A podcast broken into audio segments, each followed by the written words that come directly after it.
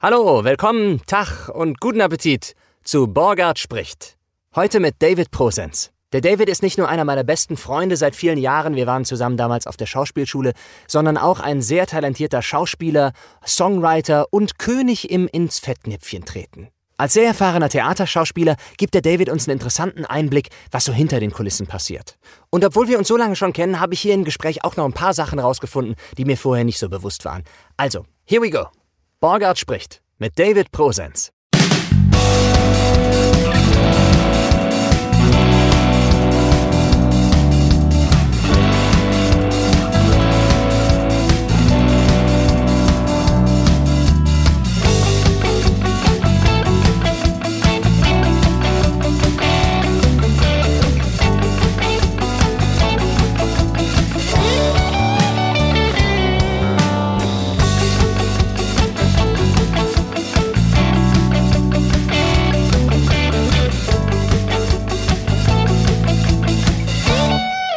Ja irgendwie komisch, weil ich bin ja gar nicht, äh, also dass du mich überhaupt hier äh, im Interviewpartner hergebeten hast, weil ich weder Sprecher noch äh, Sänger bin, sondern halt einfach nur Schauspieler. Das Gespräch fängt an mit einer Frage von dir, warum bin ich überhaupt hier? Ja, so ist es. So, erzähl mir mal, warum bin ich überhaupt hier? Ja, David, du bist hier, weil du ja, weil du erstens ein guter Freund von mir bist, aber das ist jetzt erstmal nicht die, nicht die einzige Qualifikation, die man braucht, sonst wäre das ja ein ganz anderer Podcast. Aber du bist ja auch Schauspieler.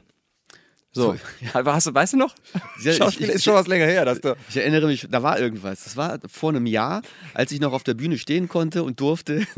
vor Corona, da war irgendwas. Und davor war auch noch was, aber jetzt so dazwischen, keine Ahnung. Ich bin viel Zug gefahren und am Rhein spazieren gewesen und habe Kinder gesittet und fertig. Also, wie, wie würdest du seine neue Rolle nennen? Ist, ähm, meine neue Rolle, ich weiß es gar nicht. Also, äh, äh, äh Freizeit-Dad. frustrierter, frustrierter Freizeit, Freizeit FFF. genau. Frustrierter Freizeitvater. Genau. Ja, also, also es ist ja so, dass, also wir spielen ja schon noch, wir, wir streamen ja gerade hier bei uns am Theater in Koblenz, aber, ähm, und ich lerne auch noch fleißig Texte, aber es, also die Freizeit, die ich habe, ist halt jetzt erstmal für die Kinder da, ne? also ich habe zwei Kinder. Mein, äh, meine Tochter macht gerade Homeschooling, ähm, beziehungsweise ist jetzt im Wechselunterricht, eine Woche Schule, eine Woche zu Hause. Mein Sohn geht zwar in den Kindergarten, aber ähm, äh, wenn die Tochter zu Hause ist, habe ich auch schon genug, genug Arbeit, irgendwie ihr bei den Hausaufgaben zu helfen. Also Weil du da erstmal, einiges muss man ja selber wahrscheinlich nochmal neu lernen, oder? Wenn man ja, nee, also das sagt der Mathe-Michi, also der keine ich, Ahnung ich schaffe es gerade, das, das Einmal-Eins schaffe ich gerade noch. So, ich glaube, ab der dritten Klasse wird es schwierig. so, Was kommt ab der dritten Klasse? Latein, glaube ich, ne? Ja, ja Chinesisch. Also. ich weiß es Ach, nicht. so eine läppsche Schule, wo ja, ja, genau. Okay. so für, für so eine Multitalent-Schule, wo man gleich alles so Montessori kann. Nee, also ähm, ich, bin, ich bin wirklich äh, viel beschäftigt mit, mit Haushalt, mit dem ganzen Drumherum. Also wenn ich nichts zu tun habe, wenn ich gerade Texte lernen muss oder auf der Probebühne stehe, dann habe ich, äh, da habe ich schon genug zu tun. Ich versuche also, immer dieses ganze Corona-Zeug so ein bisschen rauszuhalten hier aus dem Podcast, weil es erstens so depressiv und trist ist und äh, ja, das wollte ich dir auch sagen. Soll ich wollte eigentlich sein? wollte ich auch einsteigen mit, bitte lass uns nicht über Corona reden. Nee, aber das mache ich, da gehe ich jetzt das erste Mal im Podcast ganz spezifisch drauf ein. Bei dir. Mist. So, sorry, deswegen bist du nämlich hier. Nee, weil es ja auch besondere. Ja, ich bin der Herr Lauterbach. Genau, ich bin eigentlich nur jetzt mein. nee, weil es ja auch besonders in, in, in, in unserer Kunstbranche einfach ein, mittlerweile ein Thema ist, also ja. wo, mit dem sich die Kunstbranche auch auseinandersetzen muss. Und wie du gerade sagtest, euer Theater hat das getan. Ihr streamt mittlerweile eure, eure, ähm, Produktion. eure Produktion und vor allen Dingen probt ihr mittlerweile auch explizit für den Stream. Das war ja noch ja. vor einem Jahr irgendwie anders, als ihr die ersten naja, Aufführungen nicht noch ganz, hattest. Nicht ganz. Also es gibt schon ähm, ein, zwei Produktionen, die für den Stream äh, ins, inszeniert oder fürs, für den Film, ins, fürs, ja, für Streaming-Portal inszeniert werden. Aber die meisten Produktionen sind, äh, sind eben einfach für die Bühne konzipiert äh, worden und ähm, mussten für den Stream etwas uminszeniert werden, sagen wir es mal so. Also es ist nicht so, dass wir, dass wir nur für Stream produ produzieren, sondern es ergibt sich dann ganz einfach, weil wir ja auch nur von, von heute auf morgen planen können. Also wir, wir können nicht auf lange Sicht fahren und wenn äh, die Beschlüsse der, der Bundesregierung die sind, dass, äh, dass der Lockdown wieder mal um vier Wochen verlängert wird, dann ähm, müssen wir auch darauf reagieren und ähm, Premieren absagen oder Produktionen komplett ähm, kitten und da eben ähm, ja, eine filmische Umsetzung draus machen. Du bist und, fest am Theater in, in Koblenz, fest im genau. Ensemble seit einigen, seit mehreren Jahren jetzt schon. genau. Deine Frau und du, ihr beide. Das heißt, du hast ja schon du bist es ja gewohnt, die normalen Produktionen durchzumachen mit dem normalen äh, Probenrhythmus ist es depressiv, ist es, ist es deprimierend? Macht es dich depressiv oder ist es deprimierend, diesen anderen, diese andere Art von Probe zu machen? Oder ist es vielleicht auch, ist ein bisschen Spannung dabei? Wie empfindest du das? Ähm, was, was, meinst du jetzt genau? Ist, ist, es ein bisschen auch vielleicht eine neue Herangehensweise, die dann auch was Interessantes hat und auch Spaß macht? Oder ist es wirklich einfach nur blöd, weil ihr mit Maske drei Meter voneinander im Abstand stehen müsst? Ganz ehrlich, es ist einfach nur blöd. es ist na, weil es fehlt einfach, also es, es fehlt die spielerische Freiheit. Also man, es ist doch schöner, wenn so wie wir beide äh, jetzt auch äh, uns ins Gesicht schauen können und auch die Reaktion des anderen jeweils abwarten können mhm. und darauf eben reagieren können. Und das, wenn man das auf einer Probe nicht hat, dann fehlt einfach ganz viel, äh, wie soll ich sagen, ja, äh, Spannung, Spirit. Spielfreude letzten Endes auch, weil man keucht diese ätzende Maske voll. Und ich habe auch ehrlich gesagt keine Lust mehr, meinen eigenen Mundgeruch zu riechen. Das wirklich, es, also es ist richtig anstrengend. Und, ähm, du willst die anderen daran ja, teilhaben. Ja, ja. Nee, das einzig Gute ist, also wenn du mal irgendwie ähm, einen schönen Döner gegessen hast mit, mit scharfer Soße und Knoblauch, dann ist es nicht mehr so schlimm, weil da riecht wirklich nur noch du das und das ist auch schlimm genug. Aber ähm, trotzdem, es ist, äh, es ist wirklich anstrengend. Und so, ich, bei, bei mir ist es ja auch so, bei mir wurde letztes Jahr festgestellt, dass ich angehendes äh, Asthma habe. Oh. Und ähm, ich habe auch, mich auch immer gewundert, wenn ich diese Masken auf hatte, dass ich so, na, sagen wir mal, nach einer halben Stunde echt Probleme mit meiner Atmung bekommen habe. Und ähm, und war dann, wie gesagt, ich war beim Lungenarzt und der hat festgestellt, dass ich angehendes Asthma habe. Und ich merke das auch. Also je länger ich diese Maske trage, desto schwerer wird meine Atmung und, ähm, und wenn ich dann auch noch auf der Bühne stehe, da kommt ja alles dazu, da kommt irgendwie dann, das ähm, wird dein Körper wird irgendwie durchflutet von Adrenalin und, ähm, und Nervosität. Oder und, Emotionen, und die Emotionen, du in deinen die ich, Körper genau, reinsetzt. Genau. Und wenn das alles zusammenkommt, dann und, äh, und dann auch noch irgendwie du eine Maske tragen musst, irgendwie auf der Probe, äh, dann bist, also bei mir geht es auf jeden Fall häufig so, ich bin dann einfach häufig total platt, verloren und ähm, braucht dann auch mal irgendwie zehn Minuten Pause. Ich meine, das machen wir auch. Also wir halten wirklich alle Hygienestandards ein bei unserem Theater. Also wir lüften regelmäßig.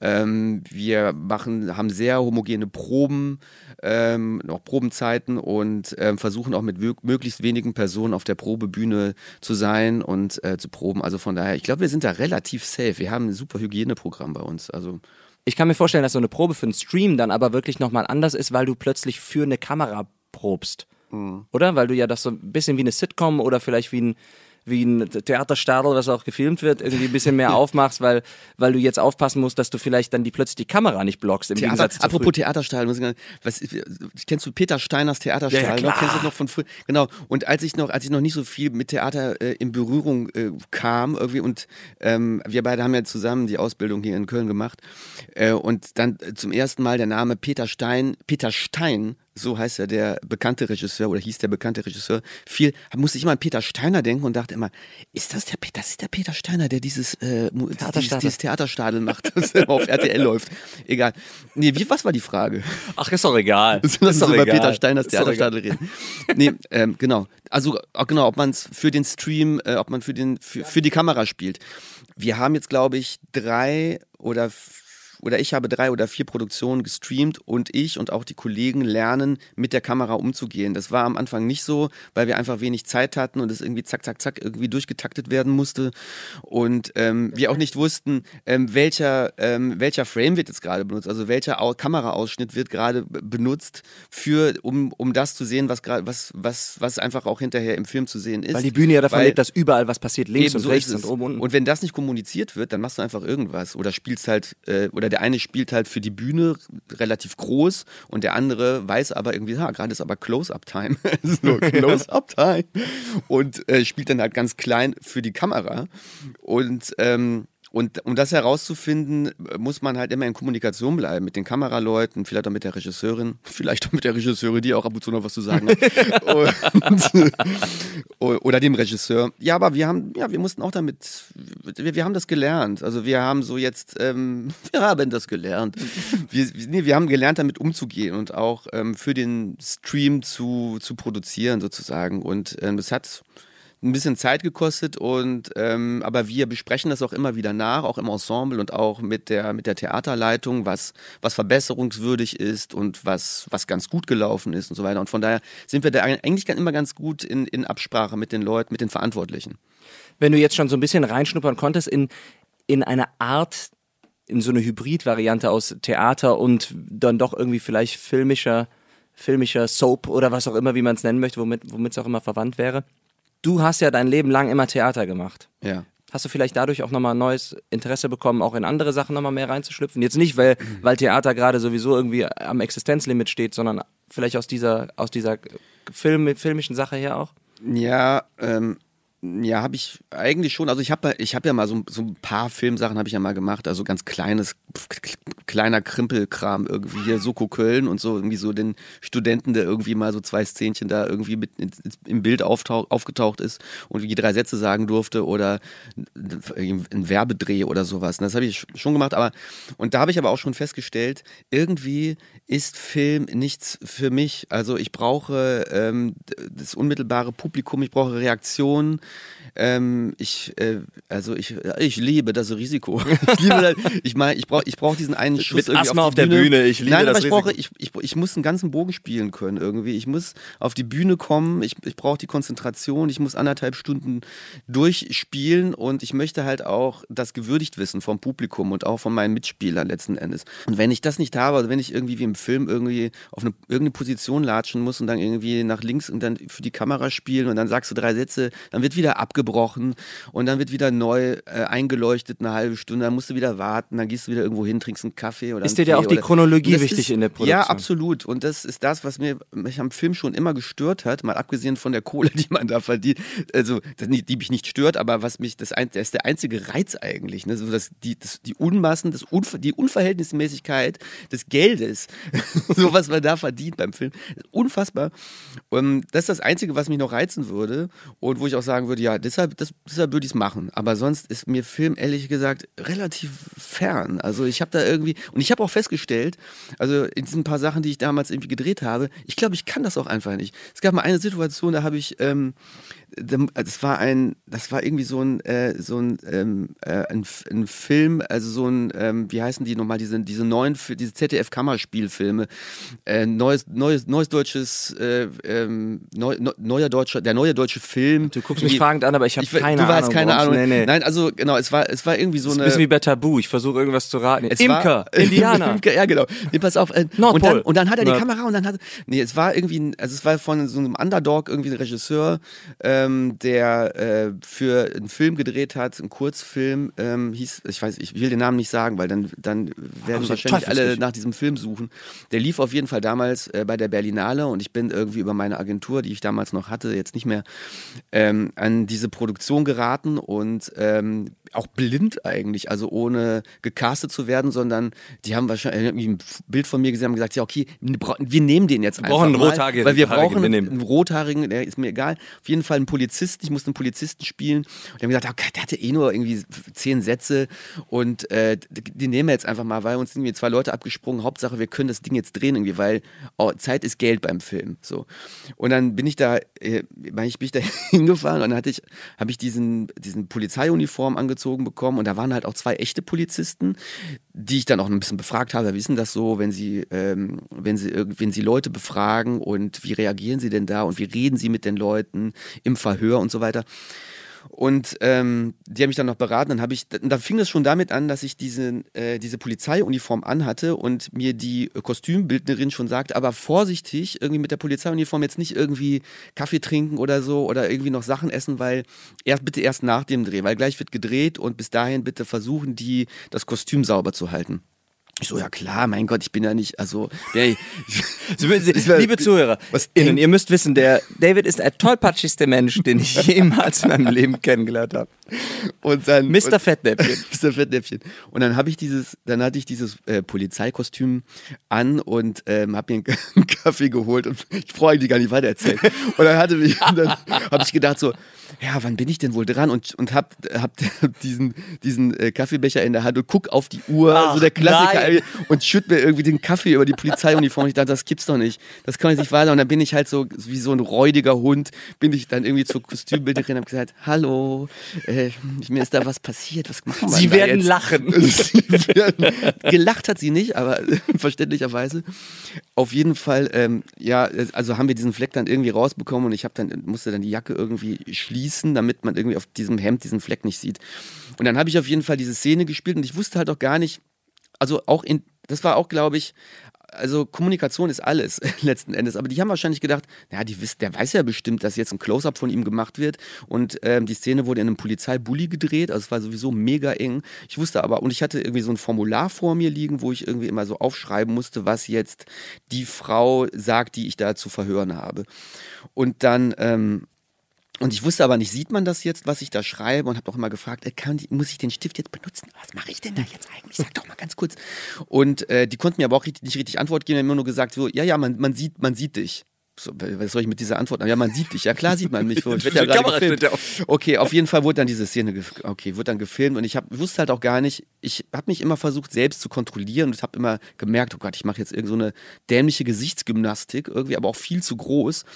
Und ich habe das schon beim Spiel gemerkt, also es ist, ist irgendwie nicht mein Tag. so. Und dann war diese Szene vorbei und dann gab es noch eine kleine Einstellung, da musste ich dieser Frau helfen, aus diesem Polizeibully zu, zu kommen, irgendwie, weil die, ich habe, also meine Aufgabe war es, dieser Frau mitzuteilen, dass ihre Tochter gerade gestorben ist bei diesem Verkehrsunfall und die Frau konnte dann nicht mehr alleine aus diesem Polizeibully. Und dann musste ich sie am Arm festhalten und ähm, wusste aber auch nicht, mit welcher Spannung jetzt so war. Ich habe natürlich gedacht, oh, Bühnenspannung, ne? Und hab die halt so richtig so am Oberarm, so dass die schon richtig so, aua. Und, Aber und dann meine, habe ich Frau- meine gemerkt, Tochter ist schon tot. Ich will nicht auch noch schon.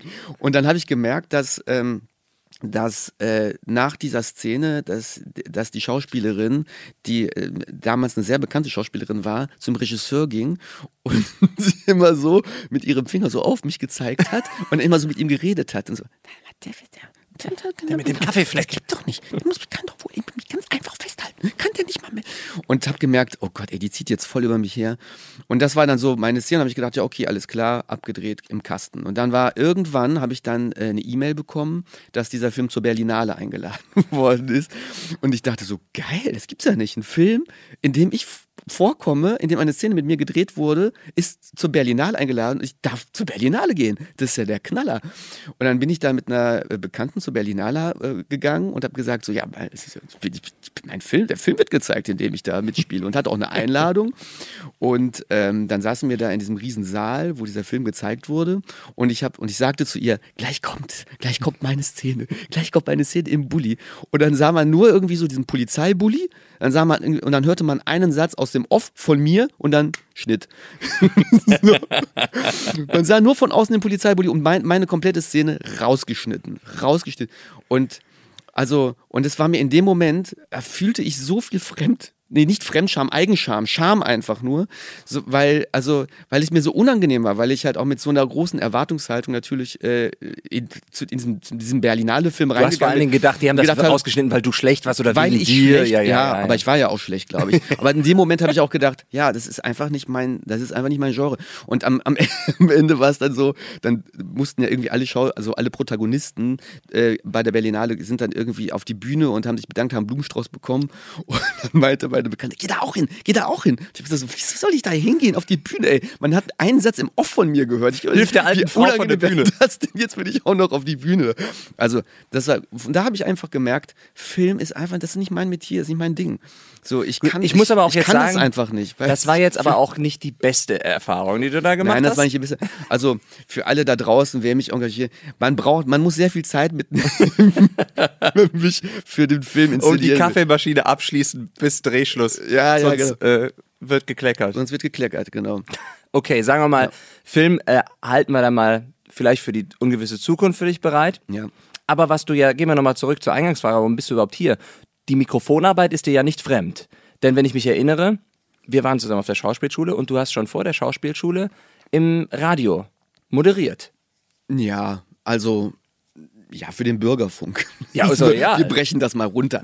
Also, ähm, ja, aber es, ich hatte tatsächlich eine eigene Radiosendung für, ähm, für Radio Bielefeld, die lief jeden Samstag und die wurde damals auch peu à peu äh, immer professioneller. Also. Ja, wie, wie du sicherlich auch in dem Moment. Deswegen ist ja egal, ob es genau. jetzt Bürgerfunk war oder äh, der Buschfunk oder ob es jetzt eins live war oder nicht. Genau. Du bist sicherlich mit der, mit mit der Professionalität rangegangen? Ich bin, ich bin mit der, nicht nur mit der Flasche, sondern auch mit dem Mikro auf, aufgezogen, aufgezogen worden. genau, also ich, ja, ja, ich habe ich hab mir das, ich habe mir das auch selbst beigebracht ein bisschen. Also ich war, ich bin schon seit meiner Jugend eigentlich total, ganz großer Radiofan gewesen, immer gewesen, habe auch früher, ähm, habe Radiomoderatoren in meinem Kinderzimmer nach, nachgemacht und hm. äh, auch äh, stundenlang in meinem, in meinem Kinderzimmer ähm, verschollen gewesen. Meine Eltern, die, äh, die, haben mich, die haben mich immer gerufen, ich habe nicht gehört, weil ich halt, weil ich immer Radio gespielt habe. weil ich halt immer, ich, also früher noch mit Kassette, habe ich immer Musik aus dem Radio aufgenommen und habe dann, habe die dann abgefeuert und zwischendrin halt natürlich die Moderation gesprochen oder halt, wenn zu, zu jeder vollen Stunde äh, habe ich dann die Tageszeitung genommen und habe so, äh, hab so die Nachrichten abgelesen Super. und so Sachen gemacht. Also das ganze Tagesprogramm abgefahren das ganze Tagesprogramm. Ich saß teilweise vier Stunden, habe ich da irgendwie und habe hab auch eigene Charts irgendwie ähm, ins Leben gerufen. Auf jeden Fall habe ich die immer aus den, ähm, habe ich immer den Top Ten der amerikanischen, der englischen, der deutschen Charts, habe ich immer Punkte gegeben, also so ein Punktesystem entwickelt und aus diesem Punktesystem habe ich dann halt eigene Charts gemacht und die habe ich dann halt ähm, immer abgefeuert. Also für mich eigentlich. Aber nicht im Bürgerfunk, sondern nur im Kinderzimmer. Nee, im Kinderzimmer. Mhm. Bin aber davon ausgegangen, damals in meiner äh, kindlichen Fantasie oder meiner jugendlichen Fantasie, ich meine, ich war zwischen 13 und 16. Das muss man sich mal vorstellen. Also wer, welches Kind oder welcher Teenager sitzt heute zwischen 13 und 16 alleine so nerdig alleine im Kinderzimmer? Und da gibt es bestimmt, wenn du oder wenn du der oder diejenige bist, wir so. freuen uns für dich. Ne? Also wir wollen jetzt nicht niederreden. Es gibt ja auch keine Kinderzimmer mehr. Also Jugendliche, was haben die denn heute? So kleine, so Büros, so wie du hier mit so einer Sprecherkabine. Ja, Kinder haben mittlerweile Büros. Früher die noch Wo ist denn unser Sohn im Büro? Mein, mein Kinderzimmer von Flöt Otto. Naja, auf jeden Fall saß ich, saß ich dann da und hab da, saß da vier Stunden teilweise und habe irgendwie äh, Radio, Radio äh, Moderation abgefeuert und bin auch in meiner, darauf wollte ich hinaus, in meiner kindlichen Fantasie so weit gewesen, dass ich immer gedacht habe, das hören jetzt die Leute da draußen, die hören das jetzt. Die hören mich, wie ich hier gerade die Musik spiele oder, oder spreche oder. Mhm. Das, ja, und genau, und darüber hinaus bin ich dann über meinen Vater damals, weil der, mein Vater war äh, Briefzusteller in Bielefeld ähm, und äh, im, im Bielefelder Gewerkschaftshaus vom, vom Deutschen Gewerkschaftsbund im Keller, da war das Studio für den Bürgerfunk. Und dort hatte mein Vater damals nachgefragt, ob die irgendwie noch, äh, äh, ja, ob die noch Leute äh, benötigen für irgendwelche für Radiosendungen, die gerade äh, unterwegs sind. In deinem Namen quasi, weil du so, so ja genau, weil ich so interessiert hattest. bin, genau eine Affinität hatte. Und da gab es dann wirklich noch äh, einen freien Platz einer oder ein, beziehungsweise eine neu gegründete Gruppe, die hieß Club Talk. Und da bin ich dann einfach mal zu so einem Treffen gegangen und ähm, mir hat das gut gefallen und ich habe gedacht, okay, bin ich bei euch. Und dann haben wir jede Sendung immer live aufgenommen. Dann irgendwann hat sich, ging das immer weiter und immer weiter. Dann sind die beiden Jungs ausgestiegen, mit denen ich das zusammen gemacht habe, weil die irgendwie andere berufliche Wege verfolgt äh, hatten. Alle zum Film gegangen. Wir sind alle zum Film, Film gegangen, ist mega berühmt. So, äh, Matthias Schweighöfer hieß der eine. Und, äh, und ähm, die haben andere Sachen Sachen gemacht, auf jeden Fall. Und ich war dann so der Einzige ähm, und äh, hatte dann aber, ich weiß gar nicht über wen, irgendwie noch eine junge Frau an meine Seite bekommen, ähm, die äh, sozusagen fürs Management eher zuständig war und die ganz gute Kontakte zu Bands und zu, ähm, zu Plattenfirmen hatte. Und das heißt, wir wurden dann auch nach und nach ähm, bemustert mit CDs und so von irgendwelchen Bands, die wir dann gespielt haben. Und sie hatte auch dann über die Plattenfirmen äh, auch die Kontakte zu Künstlern. Also dass wir dann irgendwann auch äh, Moloko, ich weiß nicht, ob du Moloko kennst, Sing It Back ist so der größte Hit gewesen. Ja, genau. Ähm, interviewen durften oder Fuel in the Slaughterhouse sind wir irgendwie nach Hamburg gefahren, cool. irgendwie zu einem Konzert und haben die interviewt. Was hat dich denn so fasziniert, wenn du sagst, das Radio war schon immer so richtig klasse, fandst du immer richtig, was fasziniert dich denn am Medium Radio so sehr? Ich glaube, dass man nicht gesehen wird. Eigentlich das komplette Gegenteil von dem, was ich jetzt mache. Ähm, ja, weil ich, also mir war es im, also damals als auch heute war es mir wichtig oder ist es mir wichtig, dass diesen großen ähm, musikalischen, diese großen musikalischen Einflüsse, die, mit denen ich groß geworden bin, die einfach, die weiterzugeben. Und ähm, das mache ich ja, also heute läuft es ja über Spotify größtenteils. So, ich mache jetzt kein Radio mehr in dem Sinne, aber wenn ich irgendwie einen coolen Song äh, bei Spotify entdecke äh, oder eine gute Band entdecke bei Spotify, dann ist es mir total wichtig, das mit anderen Leuten zu teilen. Irgendwie, das gibt es auch die, die Teilen-Funktion zum Glück. Mhm.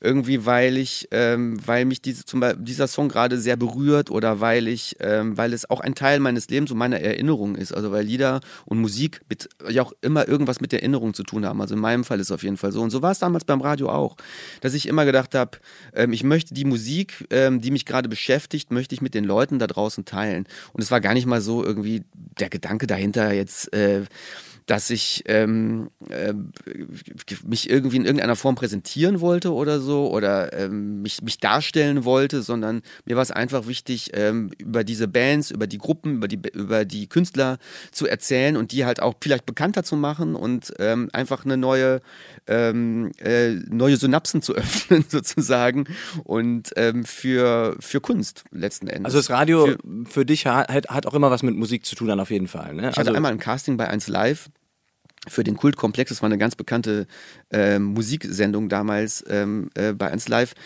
Und dort hatte man, ich bin irgendwie auf die, äh, das, es war so, eine, ähm, so, so, ein, so ein Grundsatz, den man mir dort beigebracht hatte. Nichts geht über zwei Minuten, glaube ich, oder über drei Minuten. Also drei Minuten Redezeit, dann muss wieder mhm. irgendwie ein musikalischer Beitrag kommen. Was hatte ich denn dann aus dem Laden raus mit Radioambitionen ja irgendwie dann doch auf eine Schauspielschule, die sich so sehr auf Theater fokussiert hat, wo man ja dann, wie du gerade sagtest, auch viel gesehen wird auf der Bühne. Ja. Was hat dich denn dann dahin getrieben? Also nach Köln hatte ich hingetrieben, weil du Köln einfach schon immer mochtest.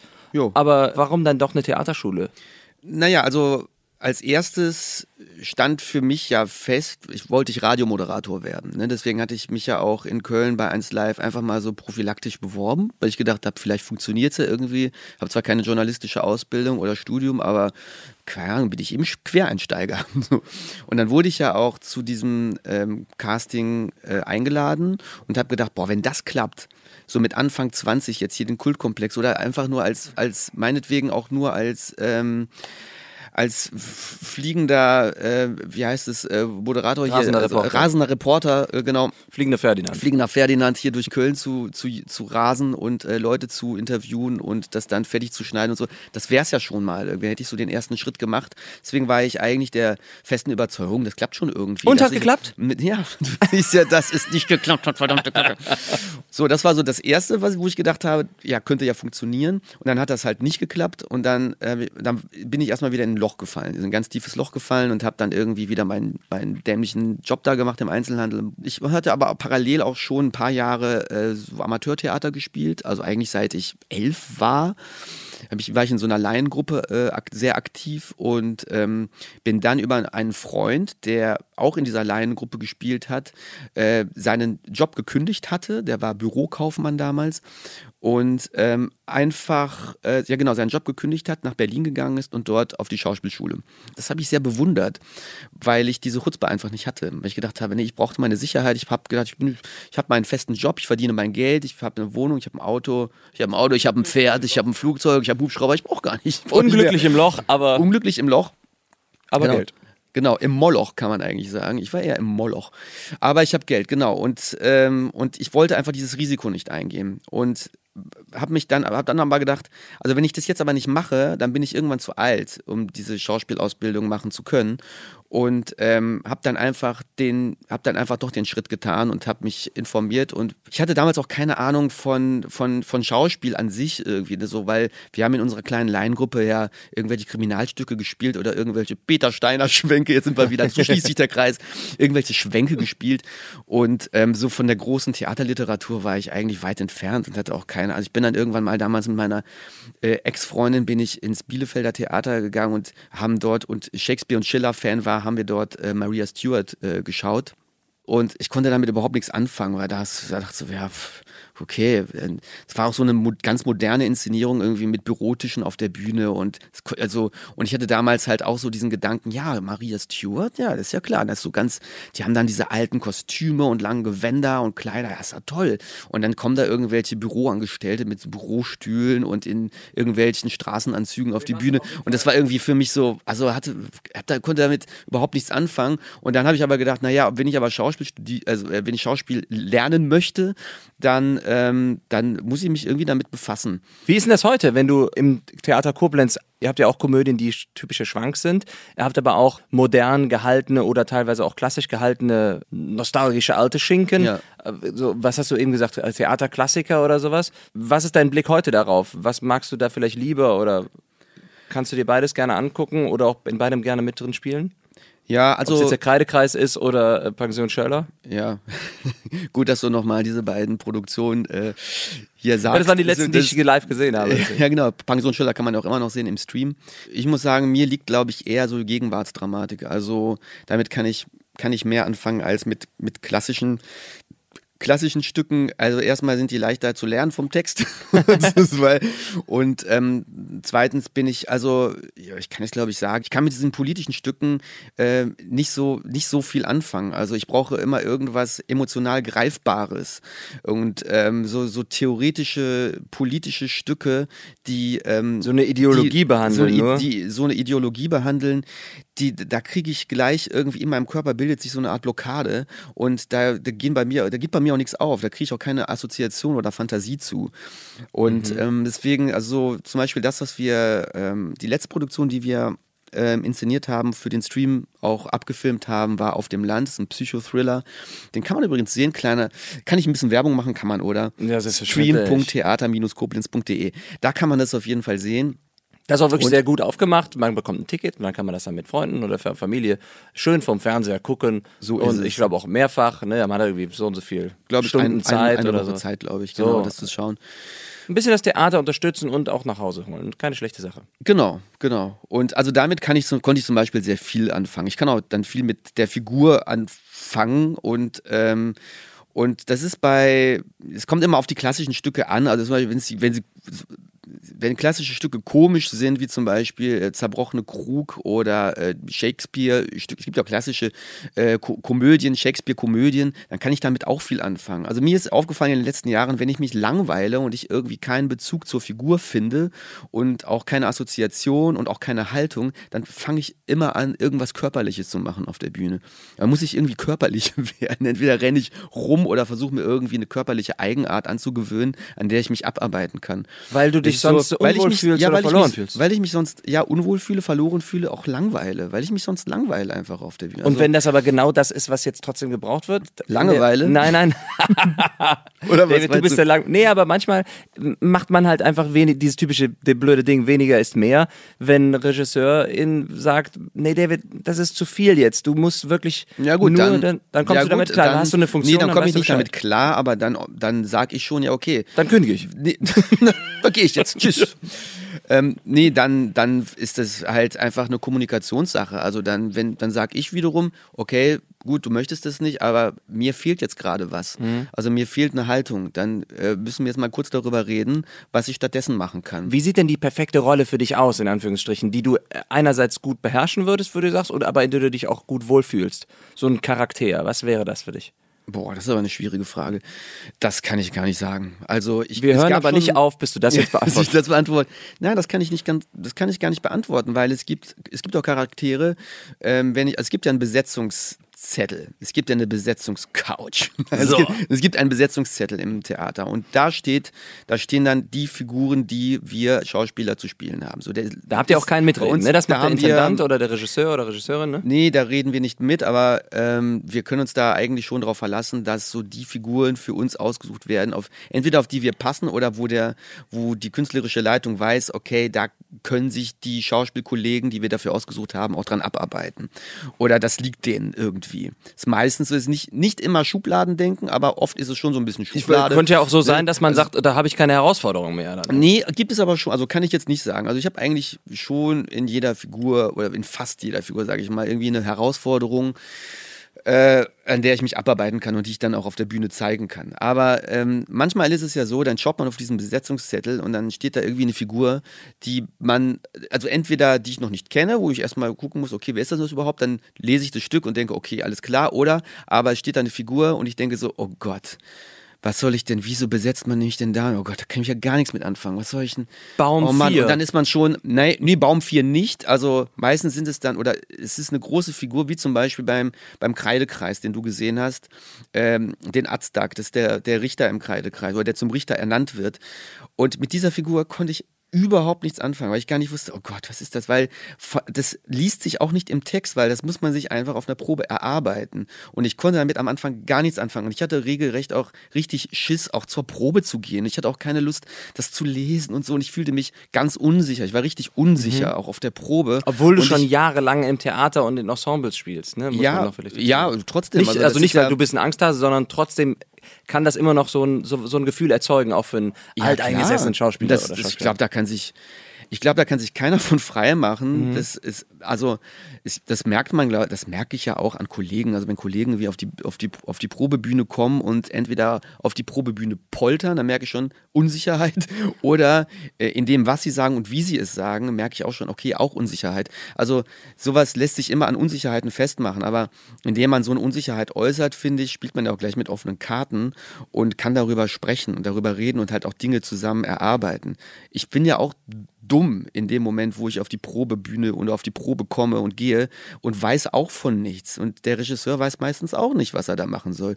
Und ich finde, wichtig ist immer auch, ähm, dass es, dass es nichts Falsches gibt, was man auf einer Probe machen kann. Oder dass man nicht falsch anfangen kann zu proben oder falsches proben kann. Sondern man kann Fehler machen, natürlich klar, wenn man irgendwie man die Fehler irgendwie nach dem zehnten Mal immer noch macht, dann sollte man mal drüber reden. Oder in den Endproben oder bei der Generalprobe, dann sollte man vielleicht mal drüber reden.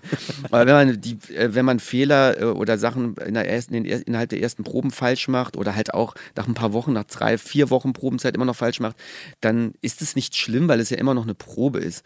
Aber solange drüber geredet und drüber gesprochen wird, ähm, und äh, auch offen darüber gesprochen wird, finde ich, ist das, ist das überhaupt kein Problem. Und ich bin halt, dann lieber total unsicher und rede drüber und sage dann halt auch, also sorry, oder breche halt auch mal eine Szene ab und sage, sorry, ich weiß gerade gar nicht, was ich hier machen soll. Also ich fühle mich total unsicher und wir brauchen da irgendwas, sag mir mal, an was ich gib mir mal irgendwie einen Gedanken mit auf dem Weg oder irgendwie oder gib mir mal, gib mir eine körperliche Haltung oder sag mir, soll ich irgendwie mal, soll ich wie, soll ich mich mal im Kreis drehen oder soll ich mal, soll ich zehnmal jetzt hier auf einem Bein hüpfen, damit ich in irgendeine, ähm, in eine Körperspannung komme oder damit ich in einer, damit ich außer Atem gerate, damit ich irgendwie, in einer, ich weiß nicht, gib mir irgendwas. Und darüber hinaus ergeben sich ja auch Assoziationen und ähm, und weitere Gedanken und dann entwickelt man gemeinsam, am besten gemeinsam mit dem Regie-Team eine Figur.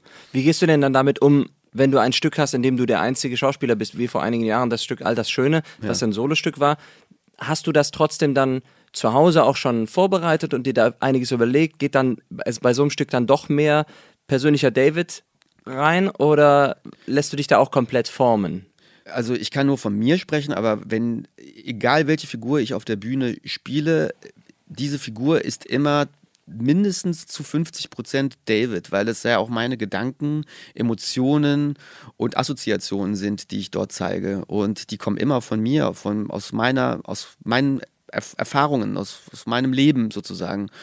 Und so war es bei All das Schöne auch. Also ich bereite mich textlich natürlich vor. Ich versuche immer sehr gut vorbereitet zu sein, dass ich halt mit dem Text auf der Probe auch gut umgehen kann und auch innerhalb dieses Textes improvisieren könnte, wenn es gefordert ist.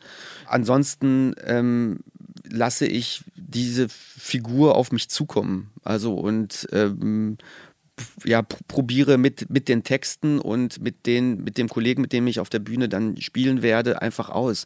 Bei dem Monolog war es so, dass ich mir dass ich mir eigentlich nie irgendwas vorgenommen habe, weil, weil ich einfach auch keinen Spielpartner hatte. Ich war ja alleine, was soll ich mir, da kann ich mir nichts vornehmen. Also kann ich halt ich kann versuchen, den Text halt wirklich ähm, einfach nur ganz genau zu lernen und äh, mit dem Text umzugehen, weil ich bei All das Schöne war es so, dass meine Spielpartner halt, ähm, also ein, ein, sehr interaktives Stück, wie du ja auch selber gesehen hast, meine Spielpartner saßen im Publikum. Also das Publikum. Und waren jede Woche andere. Waren ne? jede Woche andere. Das Publikum musste verschiedene Figuren aus diesem Stück übernehmen und deshalb musste ich auch immer wieder an das äh, agieren und reagieren und aber trotzdem nach einer gewissen Zeit wieder äh, auf den Originaltext zurückkommen. Und deswegen war es wichtig, diesen Text halt auch so gut wie es nur geht zu können. Ich kann den auch übrigens immer noch. Ich habe das Stück seit einem Jahr nicht mehr gespielt, aber das ist immer noch hier äh, irgendwo Mhm. in meinem Kopf. Hast du das Stück denn gerne gespielt? Dieses Sehr gerne, sehr gerne. Aber ich muss sagen, ich war wirklich, ich war jedes Mal ging mir da, also hatte jedes Mal Ging vor der Vorstellung, frei. ja, die richtige Kackwurst in der Hose, weil es war so, also wirklich.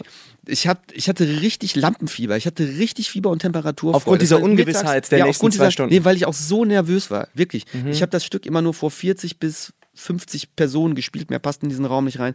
Aber es war so ein kleiner Club in Koblenz, Circus Maximus hieß der, darf man ja hoffen. Also, nicht ich hoffe, dass es diesen Club noch sehr, sehr lange geben wird. Ähm, auf jeden Fall, da habe ich das gespielt und es fing schon mit, es fing eigentlich schon einen Tag vorher an, aber mittags bin ich immer so einen Text durchgegangen und da fing das schon an, dass ich halt immer heißer wurde, dass mein Körper ganz schwer wurde, dass ich müde wurde, dass meine Glieder anf anfingen zu schmerzen. Ich habe richtig Lampenfieber bekommen, bin dann zur Vorstellung gefahren, habe mich äh, vorbereitet, habe diese, diese, äh, die, die, ich brauche dann immer so ein bisschen Zeit einfach auch, um die, ähm, um den Raum ein bisschen aufzunehmen, um, um den Raum auch zu riechen. Und dieser Keller, in dem ich da gespielt habe, du weißt ja selber da, es roch sehr stark nach äh, Alkohol, Schweiß Party und vom Vortag. nach, nach Muff auch ein bisschen. Wann, schwingt, wann springt das denn um vom Lampenfieber in, in geil, jetzt macht's richtig Bock? Eigentlich sobald das Publikum in den Saal kommt oder kam. Ja. Genau, da, da geht es eigentlich Weil du los. dann die Da Leute mir siehst, die vielleicht da sehe schon, sind. Genau, da sehe ich schon die Leute, kann denen auch direkt ins Gesicht. Also ich bin halt während des Einlasses schon da, bereite ein bisschen Vorrede mit den Leuten. Mhm. Und ähm, sobald die Leute reinkommen, die sind auch alle gut drauf meistens, die haben ihre Getränke in der Hand und ähm, da, ab da bin ich eigentlich auch, auch gut drauf und locker. Und ab da ist sowieso egal, weil wenn mir da der Text fehlt oder abhanden kommt, dann habe ich Pech gehabt. Entweder muss ich dann springen oder ich frage eben äh, Regieassistenz, die ja auch die Abendspielleitung ähm, hat an dem Abend, äh, frage ich die Re äh, Regieassistenz, wie es weitergeht. Wir beide haben so ein schönes Ritual, wenn ich mir ein Stück von dir angucke, dann darf ich dir ein Wort geben ja, vor, vor der Vorstellung. vor der Vorstellung, was du, was du irgendwie in dieses Stück einbauen musst, in deinen Text rein. Ja. Und da gab es Wörter wie Schlaraffenland, was du einbauen musstest in, war das, war das der Kreidekreis? das nee, war, nee, nee, nee. Moment, Sch- Schlaraffenland war äh, die Abenteuer des Joel Spazierer. Da musstest du Schlaraffenland, Fahrradklinge, Fahrradbremse musstest du einbauen. Ja, das, das war äh, König Lear. das, war, hm, hä? Das war richtig gut. Ja, da hat sich. Und lustigerweise beide Male mit Jona Müs, also meinem Schauspielkollegen, gespielt. Also in beiden Szenen, wo ich das eingebaut habe. Also gar nicht äh, geplant oder so, aber jedes Mal habe ich einmal so einen ganz kurzen. Hä? Also, das kann man jetzt nicht sehen, also den Gesichtsausdruck, den, den ich gemacht habe. So eine kurze Irritation im Gesicht gesehen. Ich glaub, hä, Hat er- sagt's schon, Hat er ja, das gesagt? Nee, hat er, glaube ich, nicht gesagt. Und dann hinterher habe ich ihm ähm, äh, aber eingeweiht und äh, das glaube ich, ich weiß gar nicht, ob das. Nach dem dritten und vierten Mal, glaube hört ich, das mein, mein äh, Intendant nicht, ich so nach dem dritten und vierten Stück, wo ich das, fünften Stück, wo ich das gemacht habe, da, ich warte dann manchmal nach, der, nach dem Stück in der Kantine auf dich, in der Schauspielerkantine. Und dann kam der Jona auch schon rein und sah mich und sagt, ah, du bist wieder hier. Weil er dann wieder wusste, deswegen hat der David eben auf der Bühne Kohlrabi gerufen. Aber das ist eigentlich total super. Also ich meine, wenn man, also nicht, dass man das immer machen sollte, so ich glaube, wenn So mein der Intendant das hört, dann denkt er auch so, ja, okay, jetzt muss ich aber äh, mir die Vorstellung nochmal genau anschauen, wo der Prosens mitspielt. Und wo der Borger zu Gast wo ist. der Bo- Borger zu Gast ist. Aber ich finde, sowas hält ja auch irgendwie wach und warm irgendwie, weil es wie eine Art Schauspielsport, äh, Theatersport. So, das, so- also sich irgendwie so darauf vorzubereiten oder halt auch irgendwie zu, zu jonglieren mit, mit, äh, mit Texten oder mit Begriffen, auch während einer Vorstellung. Also, und vor allem auch die Kunst dann eben halt, äh, daran ist ja so, so die Sachen, die Wörter, die du, du mir dann quasi gegeben hast, mit auf den Weg gegeben hast, die erstmal für mich zu behalten, auch zu überlegen, wo kann ich die einbauen, dass es halt eben nicht auffällt. Ne, ich glaube, was war das nochmal beim, beim Kreidekreis? Das war auch so Kohlrabi, glaube ich, war das. Kohlrabi ne? hast du gerufen. Kohlrabi beim Ja. Kreidekreis. Und dann, da hat auch der Kollege das sehr, sehr irritiert geguckt. Aber es passte auch irgendwie, weil es halt zu dem Wahnsinn des Aztag irgendwie passte. Und von daher war das gar nicht schlimm, dass ich Kohlrabi gerufen habe, zumal ich ja auch kurz danach irgendwie eine Rübe in der Hand hatte. also die auch gut und gerne eine Kohlrabi hätte sein können. Du hast zwar gesagt, du machst zwar kein Radio aktiv mehr, aber dann ja irgendwie doch. Denn beim Radio, was ist das für ein Radio? Radio Alex. Radio Alex, Alex Berlin. Da sprichst du als Gastmoderator jeden Sonntag so eine kleine Rubrik, in der du, und das ist ja eigentlich, passt ja jetzt ganz schön, dass du, so hast du es angekündigt, einfach ein bisschen so einen kurzen, manchmal fünf bis zehnminütigen Beitrag sprichst und eine, eine Band oder ein Lied, was dir im Leben wichtig war und vielleicht einen besonderen Moment deines Lebens geprägt hast, dann den vorstellst. Und das sprichst du hier bei mir ein im Studio und wir schicken Ja. es dann rüber an den Kollegen. Und das ist, äh, wie heißt die Sendung nochmal?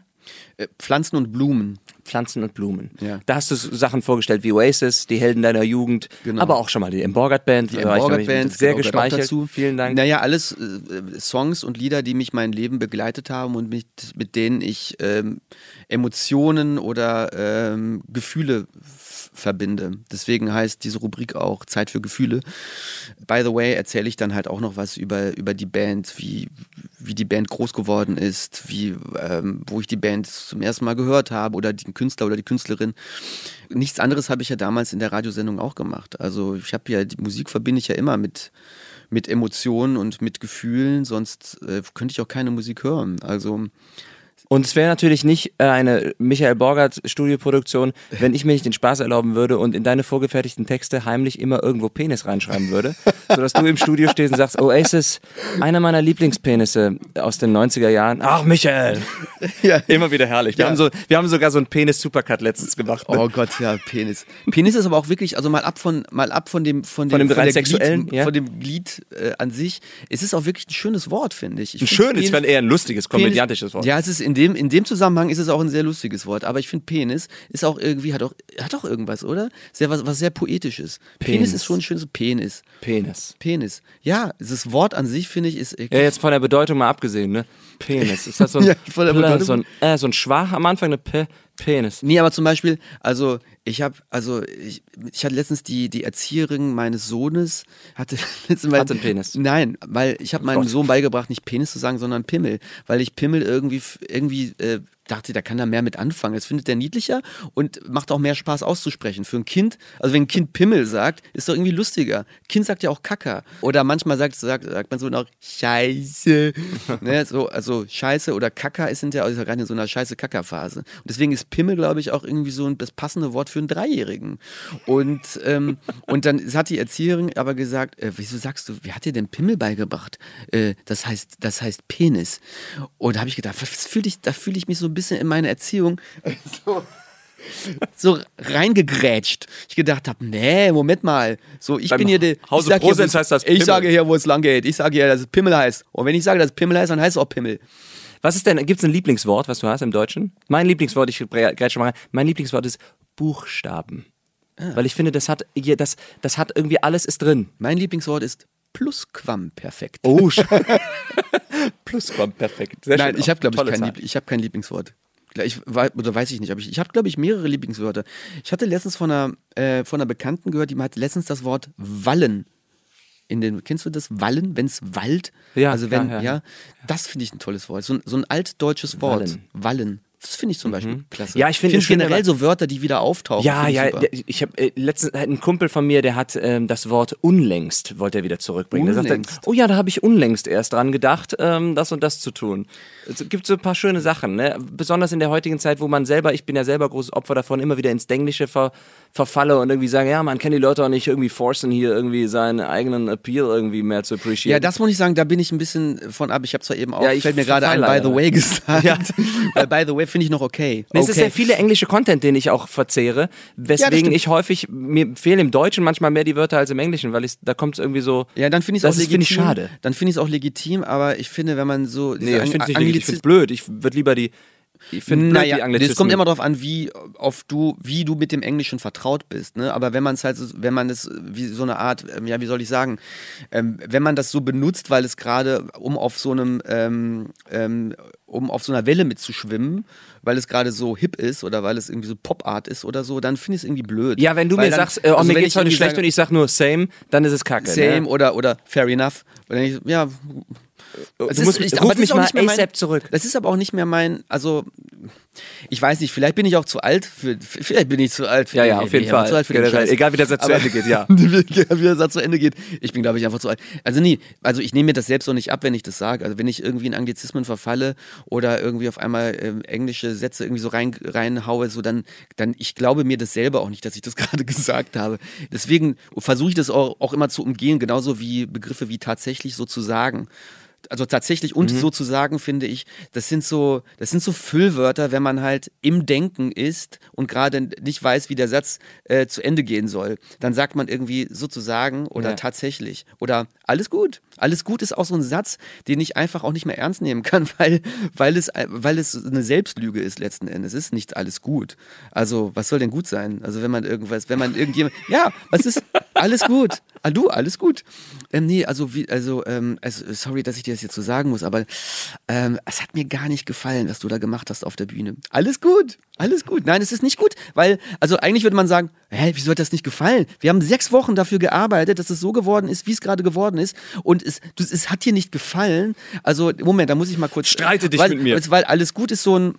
Äh, das, äh, das bricht so eine Diskussion einfach ab. und so ein, Mhm, so, ein, so ein. Gesprächsfluss. Irgendwie, das sagt dir irgendwie, alles gut, gut, müssen wir nicht weiter drüber reden. Ähm, ich nehme das zur Kenntnis, zur Kenntnis genommen.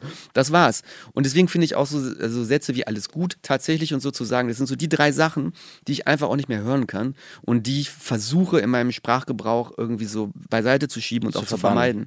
Ja.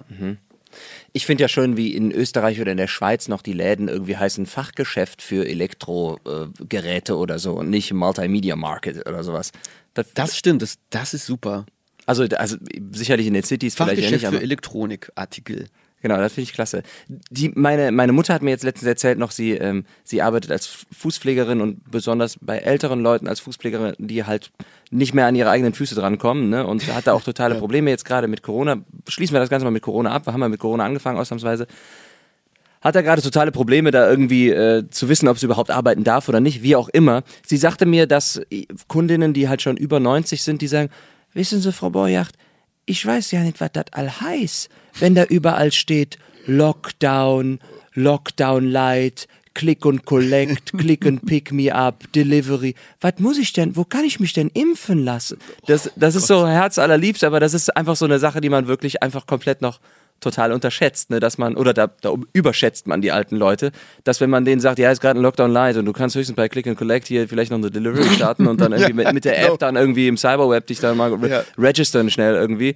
Die wissen überhaupt nicht, wo vorne und hinten ist, ne? Ich kenne, also ich muss sagen, ich, ich kenne gar keine das, also, Alten Leute. Das, das, wirklich, das äh, fällt mir gerade auf. Ich kenne keine alten Leute. Weil meine Großeltern sind gestorben, also schon vor Jahren gestorben. Ich habe keine Koblenz ist eine- ist ein Jungbrunnen. Koblenz ist an sich ist ein Jungbrunnen, aber es ist gut, dass du es sagst. Ich sollte mich mal wieder mit, mit älteren Menschen einfach unterhalten. Und das mache ich beim Kiesertraining. oh Gott, da darf ich mich jetzt nicht mehr blicken lassen. Nein, ähm, aber ich sollte mich wirklich mal wieder mit älteren Menschen unterhalten, weil Die haben die Weisheit. weil die haben wirklich die, naja, aber auch, weil ich glaube, das ist halt auch der, der Fehler der Bundesregierung, dass sie einfach davon ausgehen, es läuft schon irgendwie und alte Menschen, natürlich äh, gehen die ins Netz und melden sich da jetzt bei ihrer äh, Impfstation an, um sich impfen zu lassen, aber dass sie eigentlich gar nicht wissen, wie, wie überhaupt rum wie dieses, wie dieses Internet überhaupt funktioniert und was man da machen muss. Ne, das, das haben die einfach nicht auf dem Schirm. Deswegen ja glaube ich, unterstelle ich halt auch den Politikern einfach einen kompletten Realitätsverlust. Weil die wissen einfach, die sind nicht an der Base, die wissen an der Base. So, jetzt die geht's nämlich los hier. an der Basis. Ja, die sollen mal ein bisschen Die wissen woker einfach werden. ja, die sollen mal ein bisschen, die sollen ein bisschen, genau, sag mal lockerer. Was ist das Wort für locker? Ein bisschen Loser. Loser. Loser? Loose? Ja, also nicht Loser, sondern Loose. Loser. Genau, siehst du, anders gut ist mein Englisch dann doch nicht. Genau, aber die sollen sich mal chillen und Die sollen mal ihre Base abchillen und mal Sollen ihre locker Base werden. abchillen. Chill mal deine Base. David, Genau. Unterhalte dich mal mit alten Leuten, find mal raus, was die Medizin für, von denen ist, dass sie so alt geworden sind. Ich hoffe, du wirst sehr alt und wir bleiben noch sehr lange so gute Freunde, wie wir es jetzt Das sind. hoffe ich auch. Wie sind wir jetzt am Ende ge- angelangt? Du oder merkst, ich mach so eine Schippe Das nach ist so eine- hinten. Ja, ja, das ja, ist, aber genau. das ist echt auch eine Schippe. Ja, eine Schippe ziehe ich jetzt auch. Schade, Auf das war's schon. Ich habe da so viel zu erzählen. Komm ich nochmal wieder. Ja, du hättest auf jeden Fall, also Potenzial hast du auf jeden Fall. Dein Mundgerät hat ja hier gerattert. Mein verrückt. Mundgeruch. Boah, das Mikro. so, ich mache jetzt mal Fenster auf und wir ziehen uns wieder Mundschutz an. Ja. Vielen lieben Dank, dass du hier warst, David. Danke dir. Wer Interesse hat, sag nochmal stream.com. ja, äh, stream.theater-koblenz.de. Ein bisschen die Kunst unterstützen, ein bisschen Theater nach Da Hause es holen. ganz tolle Produ auch von, also nicht nur Schauspiel, auch äh, äh, Ballett und, äh, nee, Oper nicht, aber Ballett auf jeden Fall. Schön. Und man kann auch Konzerte, kann man sich glaube ich auch anschauen. Und zwischendurch Handy ausmachen, weil darf man ja nicht im Theater, ne? Ja, genau, genau. Das Handy bitte auch zu Hause ausmachen. Sowieso nicht so oft das Handy benutzen. Ist auch über Handys und Smartphones sind überbewertet. Also machen wir, wir Weniger. machen noch eine zweite Folge, die ist dann Lebenstipps von Davy, Lebens- Davy genau. und Mikey. Genau. Ja, so wir live, danach. live Hacks. Also, live Hacks. Bis dahin, Bis dahin. Dankeschön und tschüss. Danke und tschüss.